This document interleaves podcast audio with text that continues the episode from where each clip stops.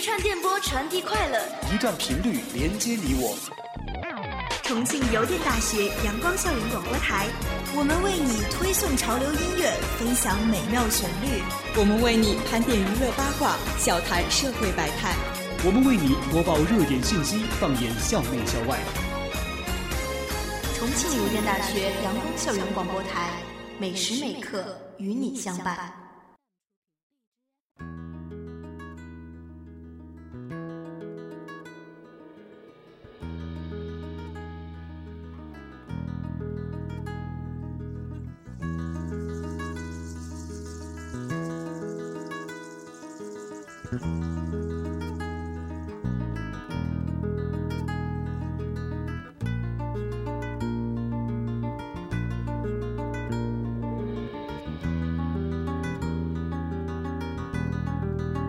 Hello，大家好，欢迎收听今天的阳光校广节目，我是主播诺亚，我是主播长干。那么长干在节目的开头呢，我就想问你一个问题，你有看过什么网络直播吗？啊，有呀，我就是特别喜欢看游戏直播，就比如说那个呃《守望先锋》，然后以及一些就是呃英雄联盟的一些游戏直播。哦，这样，我我有很多同学和室友，他们也很喜欢看游戏直播。那么我就想问你一个问题了，就是像现在如此庞大的直播市场带来的直播经济，你一般会选用哪一个直播平台来看呢？我一般的话就会选用就是在游戏方面比较嗯合适的，比如说战旗 TV，还有熊猫 TV 和那个火猫 TV。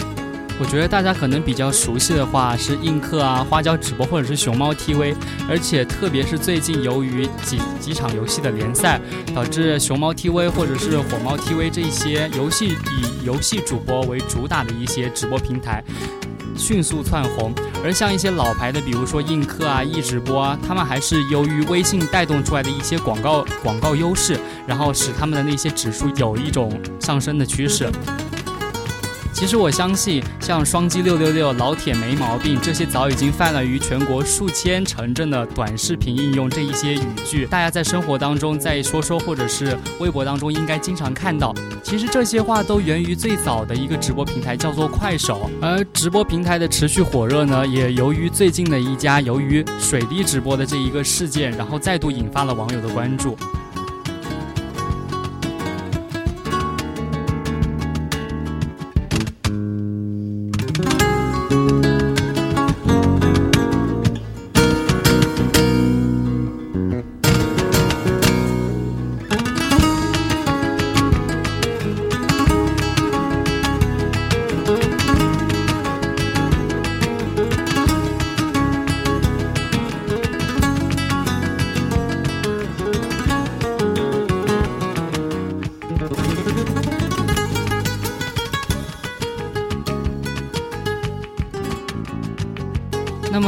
刚刚，我就想问一问你一件事情，就是你有看过水滴直播的那一个新闻吗？哦，我知道水滴直播呢，它是通过直播各类现实场景，然后是来引发网友的关注。那么就是他们将摄像头安装在健身房、酒馆、小区、餐馆，甚至酒店、内衣店这种，就是，嗯。平常大家就会涉及比较多的一些公共场合，那么仅在成都就有二百六十六个监控摄像镜头被网络直播。有这么多的监控摄像镜头，那是不是在咱重庆类似的监控摄像镜头？对，我觉得是有可能的，因为现在好像直播中它所创造的效益就是一个点击率以及一个热度，那么是这样一个让直播中的人自己是没有这个感觉，这种偷拍的行为是可以赚取很多眼球。的，以至于现在有很多就是类似于水滴直播的这种网站，取得了一定的那种关注量，然后去取得一些就是利益上的好处。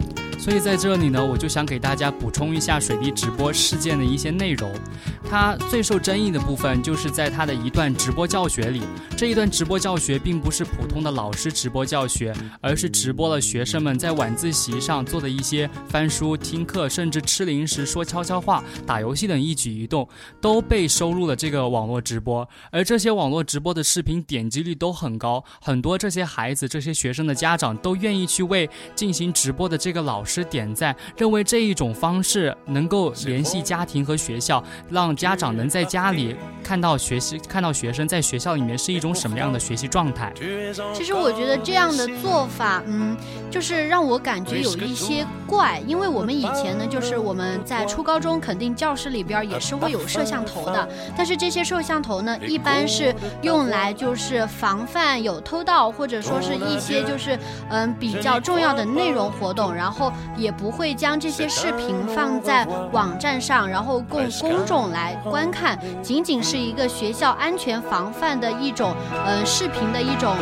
储备，但是我觉得现在就是把这种教学课堂或者说是自习的这种内容，就这样完全的放在了公开的网络上，然后让家长进行一种监督，或者说是让就是嗯闲人来进行一种观看，我觉得有可能就是会对学生的一个心理造成比较大的影响吧。你这么说我就深有感触，因为我记得我在初中的时候，然后那个时候是学校刚开始装监控摄像头。当时监控摄像头是在咱进进了教室之后，班门的那个顶上装了一个，然后又在最后面装了一个大的摄像头。当时就有很多的班级对这件事情非常的反感，甚至用一些那种布去把这个摄像头遮住，因为很多学生都很害怕那一些老师或者是那一些学校领导会通过视频，会通过这个监控来监控到自己一些平时一些很可能不愿意让老师和家长知道的事情。嗯，而且我记得当时，也我就是亲身经历过，在我上晚自习的时候，然后我们的物理老师就是坐在那个讲台上，然后他对着他自己的笔记本电脑，然后在看什么东西，放松那一种警惕，所以说我们就开始做很多自己的事情。就后来发现，其实物理老师是在通过笔记本、通过监控在看我们的行为，然后他就通过一个这样的方式，发现了我们很多在晚自习不安分的一些同学。其实，一方面来说，这样的监督和监控似乎是有必要的，因为它会让学生们更加的注重自己就是学习行为，也会让很多学生收敛自己就是违反纪律的一些行为。但是，我觉得就是在这种监控下，有人呢对于镜头有一种本能的躲闪感，这种侵犯隐私的感觉会让学生有一种嗯被暴露信息的不安全感，而且呢，在摄像头下呢。一切行为都会被放大，就是有可能看到的不一定是真实发生的，会存在一个误解，且会引起不必要的麻烦。这也是我们在对于教学直播的一个呃担忧所在。那么现在水滴直播把这种教学的监控放在了公众的眼皮子底下，对于家长和老师的监督，以及对于其他学校对本，以及对于其他学校对本校的一个教学的这种。窥探，我觉得是，就是好像稍微有一些不妥。其实我个人也是觉得是这一些直播平台做了一些很过分的事情，因为在起初一些学校，比如说初中或者高中，他们安装摄像头的初衷是为了防止在，是为了在中考或者高考这样国家级的考试当中开启监控，然后来监督那一些作弊或者是一些。不诚信考试，对违反违反考风考纪的一些行为，而现在却被这一些直播平台用来作为一个。家长监督孩子的一个工具，我觉得即使是在学生知晓的情况，在那个监控摄像头的旁边贴上醒目的标志，告诉学生这是在监控，我觉得这对于学生本身来说就是一种压抑，压抑了学生那一种本身好动、有好奇心，然后出有幻想，然后那一种天性，我觉得这也是非常不对的。对啊，而且其实我觉得水滴直播呢，嗯，它是把教育这一个非常有。就是热度的话题搬上了他的这个网站呢，也是为了让他自己吸取更多的点击量和浏览量。那么在这种流量的一种驱使下呢，水滴直播是把教育这个比较。大的关注度呢放在上边，其实它是一个就是相当于是赚取眼球的一种方式，并不是说是真正的为学生和家长在着想。而且这种过度关注呢，无疑会揠苗助长，然后学生就是会被一种不信任感包围，然后就会适得其反，然后还这样呢，反而对于培养学生的自律没有任何帮助。而且那个呃，诺亚，你想过没有？这样其实我觉得装了这种嗯摄像头，对于老师也是一。种很有压力以及不尊重的一种行为，因为每个老师都有他自己教学的方法。如果就比如说，嗯，督导组的看到这个老师用社领导利用这个监控，然后看老师是不是在认真的上课。对，我觉得就这本身就是对老师也会造成一定的心理压力。然后，从而就是有可能会，嗯，比如说有一些就是教学质量方面呀，就过于的，嗯，有可能会倾向形式这样的一个问题。但是在这里，对于直播课堂或者网络直播，或者是是否安装监控器这一些话题，我觉得每个人站在不同的角度都会有不同的看法。而面对这一系列跟直播有关的争议呢，我们非常希望这一些直播平台或者是这一些产品的技术团队，他们在。采采用需求的时候，就应该充分吸取用户的建议，而不是单方面的为了满足某一部分群体用户的需求，然后来创造自身的价值，因为这样只是饮鸩止渴，竭泽而渔。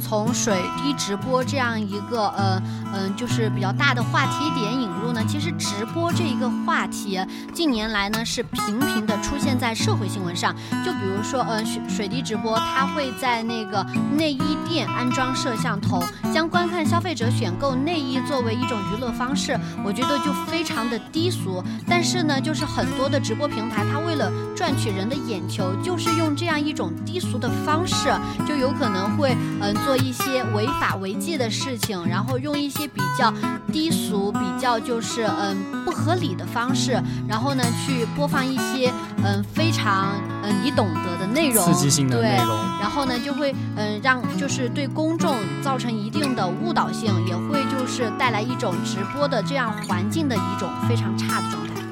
像水滴直播这样的直播平台，他们在一些公共场所安装大量的摄像头。我主播在这里觉得是这些摄像头并没有促进，并没有起到一种促进社会和谐的作用，反而是对于社会产生了一些非常不好的影响。比如说，很多的直播他们都是为了满足。大家的一种窥探感和好奇心，其实我觉得其实这一种窥探欲和好奇心是一种比较畸形的休闲娱乐方式。就是我觉得，就大家可以通过直播去了解一个人的生活，对吧？去了解你喜欢的一个人的生活。但是呢，如果把这种窥探欲和好奇心作为满足直播条件的唯一条件，那么就非常的畸形了。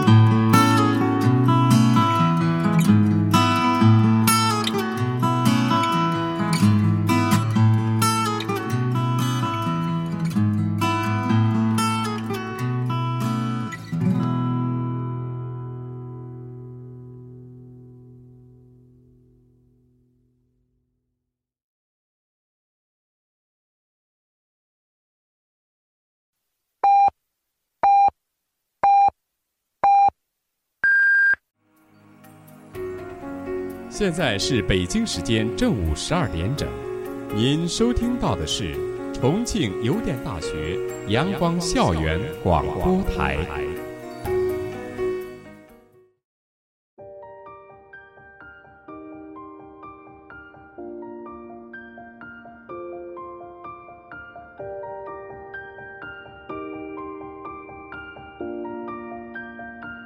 虽然说直播存在一系列的问题，但是它还是有顽强的生命力。它有顽强的生命力，也是有它一定的原因。比如说，你像很多的明星，他们利用网络直播来跟粉丝互动，在直播当中唱原创歌曲，给粉丝发福利，这样可以拉近粉丝和偶像之间的距离，也会让粉丝对这个偶像更加崇拜、更加亲近。对，其实呢，直播呢也会让门槛变低，因为直播本身呢，这种呃网络直播呢，就是靠现实直播那种新闻直播，然后演变过去的，它会让人人都是记者，就是这种新闻直播、体育直播，直播就会让生活变得更加方便快捷，会让大家更快的知晓发生了什么事情，又有什么新的消息。其实，在这方面来说呢，在信息传递的方面呢，直播本身的作用是非常大的，所以。说，但是，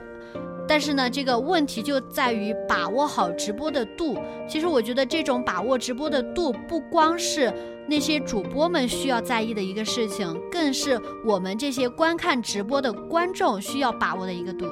说到直播的话，我个人看过的一段完整的直播经历，是在二零一六年里约奥运会结束之后，然后。就是张继科，他拿了冠军之后，那天晚上他在花椒直播开了一场直播，然后当时就有很多的粉丝在看那一个直播，在观看那一个直播，也带来了非常非常好的效应。我觉得在这方面，张继科就给了大家一些很多那种关于正能量，关于他自己训练时如何艰苦，然后自己如何努力拿到冠军的一些他的经历。我觉得这其实就是在给直播群众传达一种正能量。对呀，而且他是在自己取得冠军之后，然后开这样的一个直播，其实也会更加的调动自己的一个，就是也会更加的调动粉丝们对于国家的一种热爱，然后拉近粉丝和偶像，拉近粉丝和这种体育选手，拉近粉丝和国家的这样一个距离。我觉得是一种从自身然后渡到一个国家的层次上的非常不错的一个直播的示范作用。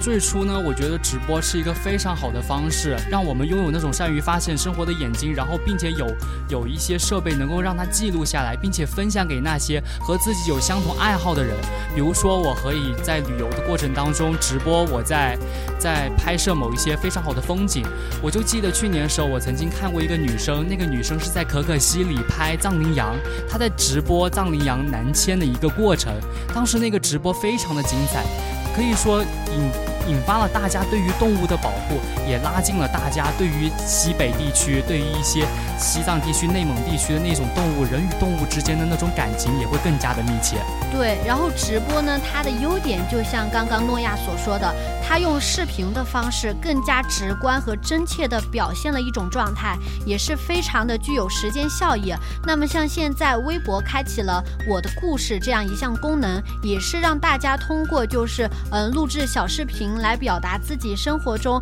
嗯刚刚发生的点点滴滴。像陌陌这样一个社交 APP 呢，它也逐渐的变成了一种视频社交的一种就是软件。现在大家可以看到，就是陌陌它的广告呢，也说是用视频让大家认识你。那么视频的方式就是直播最引人注意，也是直播最大的优点。也就希望这样优优点要在一定的度的把握下，不要变成一个让所有的环境走向一个非常恶劣的一种方式。可以说，直播在某一种程度上满足了人们的好奇心，满足了人们的猎奇心。比如说，你像在国外有很多的一些男主播、女主播，他们用一些自己在拍摄极限运动、极限挑战那一些惊心动魄的一些视频，用这个来博取大家的眼球，来吸引大家的注意力。虽然说这样，虽然说这样确实是给大家一种刺激的感觉，但是我觉得安全系数真的就在。众目睽睽之下会变得很低，因为很可能那一些热爱极限挑战、热爱极限运动的人，会在那些视频的影响带来很多的一些安全隐患。我觉得这也是直播平台需要进行对于主播的一种 监督、监督和劝阻。对，就是直直播的话，现在主播就有很多，就是真的是为了吸引大家的眼球，就是做尽他所能做之事，但是确实非常低俗，以及就是非常的危险。对。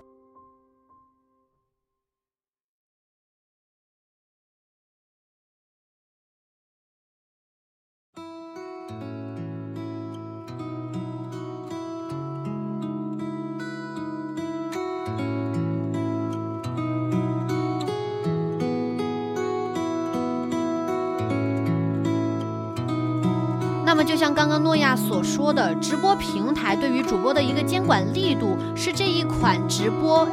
无论是网站还是软件，需要走下去、走得更长远的一个非常重要的一部分。所以说，每一件事情都有它好坏的两面。我们主播在这里也希望所有的直播平台能有严格的管理制度，并且严格的执行，而且所有热爱直播的主播们也真正的用。直播来传达自己正能量，来传达那种生活当中美好、正面的一些一些方面。对，然后我觉得就是我们作为观看直播的这样一些观众呢，我们自己也要本身要去选取一些，嗯，就是能够给我们生活带来不一样体验和观感的一些直播的内容。就比如说刚刚诺亚所说的，看藏羚羊那样一个惊险又刺激又。又有着大自然的馈赠的这样一个美妙感觉的直播，呃，我们也要选择那些对于我们自身修养、对我们自身素质有帮助的那些直播。在这里呢，我就想到一句话，就是。之前就有很多人在网上说，说网络其实是一个无政府的模式，因为它的监管力度非常小，监管范围太大了，监管的效率却很低，这就非常需要我们网友、我们的用户自己去自觉遵遵守一些跟道德、跟法律有关的一些界限，因为只有这样的话，才能让我们的网络环境变得更加好。对，每个人都应该要更加的约束自己。那么，其实谈了这么多关于直播好坏的问题，我们现在就想还是想跟大家谈一谈比较轻松的东西，就是呃，我会想问诺亚，你一般如果看直播的话，会看一些什么内容呀？我特别喜欢看人唱歌的直播。啊，你说到唱歌的直播，我会想到就是杨博，好像他就是因为就是在直播平台上唱歌，拥有了很多粉丝，然后呢就去参加了《中国好声音》，并且取得了很不错的成绩。其实我们发现，直播平台也是一个非常好的这样一个让自己走向成功的一个平台。所以说呢，我们想对那一些直播平台的开发团队说，不要打着直播让生活更美好的这样一个标语而去模糊了法律和道德的界限，而是应该尽量趋利避害，传播正能量。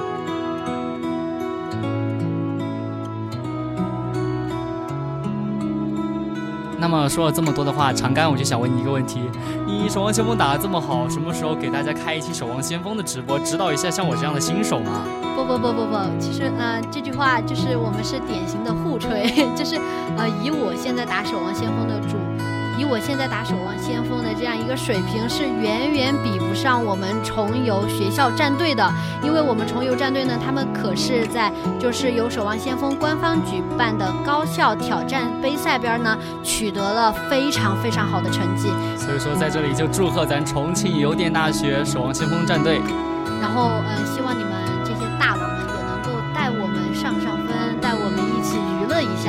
所以说，在这里，诺亚就先谢谢这些重游守望先锋的大佬们了。那么直播呢，应该走向一个规范化，应该做年轻人爱看的直播。那么加油吧，主播！那么我们今天阳光校广的直播的边界这一个节目就要和大家说再见了。我是主播诺亚，我是主播长干，我们下期再见。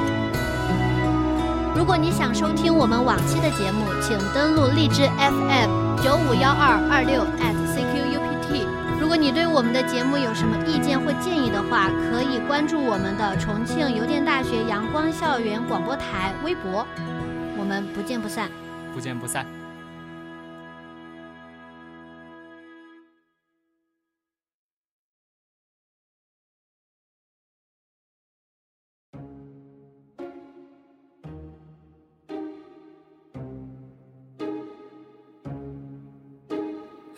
Jealous.